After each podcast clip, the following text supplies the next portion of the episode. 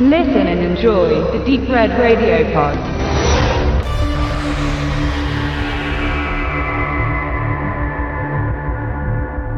Die verschiedenen Herangehensweisen an den Mythos Vampir sind zahlreich. Was hat man nicht schon alles versucht, um Bram Stalkers Grundidee zu revolutionieren? Sexuelle Teenager-Fantasien gesehen in der Twilight-Reihe, krachende Action bei Underworld oder Blade, geschickte Komödien wie What We Do in the Shadows. Meistens orientieren sie sich aber alle an den Traditionen dieser Bestie. Auch in dem chilenischen Horrordrama The Stranger kann man nicht ganz darauf verzichten, aber eines lässt man komplett weg, den Vampir.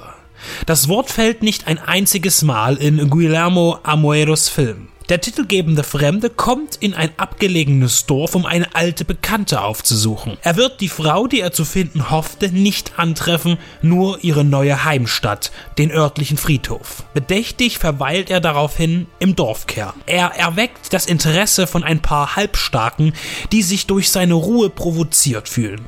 Sie schlagen auf ihn ein, bis er tot zu sein scheint. Ein Jugendlicher findet ihn, bemerkt, dass er noch lebt und schleppt ihn zu sich nach Hause. Er will dort seine Wunden versorgen lassen, denn seine Mutter ist Krankenschwester. Doch der Gast erholt sich überraschend schnell und ist bald wieder verschwunden, löst dabei eine Kettenreaktion aus, die zu einer Jagd führt, in der alle Figuren, der Junge, seine Mutter, die Rowdies und auch die lokale Polizei, Täter und Opfer gleichermaßen werden. Eigentlich passiert nicht viel in The Stranger. Es ist ein einziges großes Verstecken und Suchen. Das Drehbuch von Amoedo in eine kurze Inhaltsangabe zu raffen, fällt trotz der wenigen Substanz schwer. Er lüftet nach und nach in Dialogen und Rückblenden das Geheimnis des unbekannten Wiedergängers. Unweigerlich aber stellt man schnell fest, dass es sich um einen Vampir handelt. Er bezeichnet seinen Zustand aber als Krankheit, darauf bedacht, dass niemand mit seinem Blut in Verbindung kommt,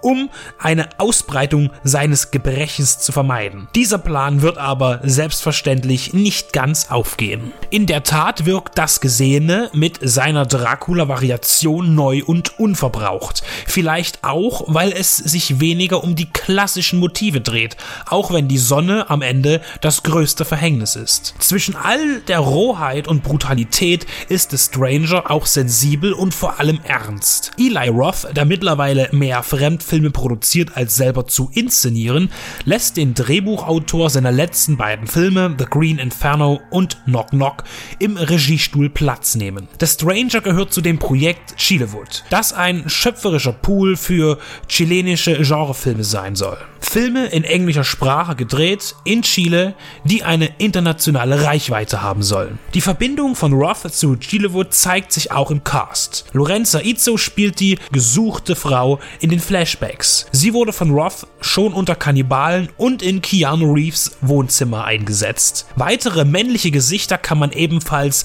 The Green Inferno zuordnen. Passend besetzt ist der, sagen wir mal, nicht Vampir-Vampir mit Cristobal Er wirkt wie ein tiefes dunkles Gewässer mit einem Hauch Güte und Freundlichkeit. Ein interessantes Wesen. Guillermo Amoedo möchte viel. Thrill, Dramatik, Horror. Das gelingt ihm auch sehr gut. Es geht ihm nicht um einen hohen Blutpegel im Horror. Die Gewalt gerät sogar fast in den Hintergrund. Interessanter sind die Verbindungen der Personen zueinander und die Unerbittlichkeit, bei jedem Einzelnen sein Ziel zu erreichen. Ein Blick sollte demnach zu keiner Enttäuschung führen. Den bluttriefenden Horrorschocker, den der deutsche Verleiher Tiberius ankündigt, wird man aber nicht zu sehen bekommen. Das will The Stranger aber auch gar nicht sein.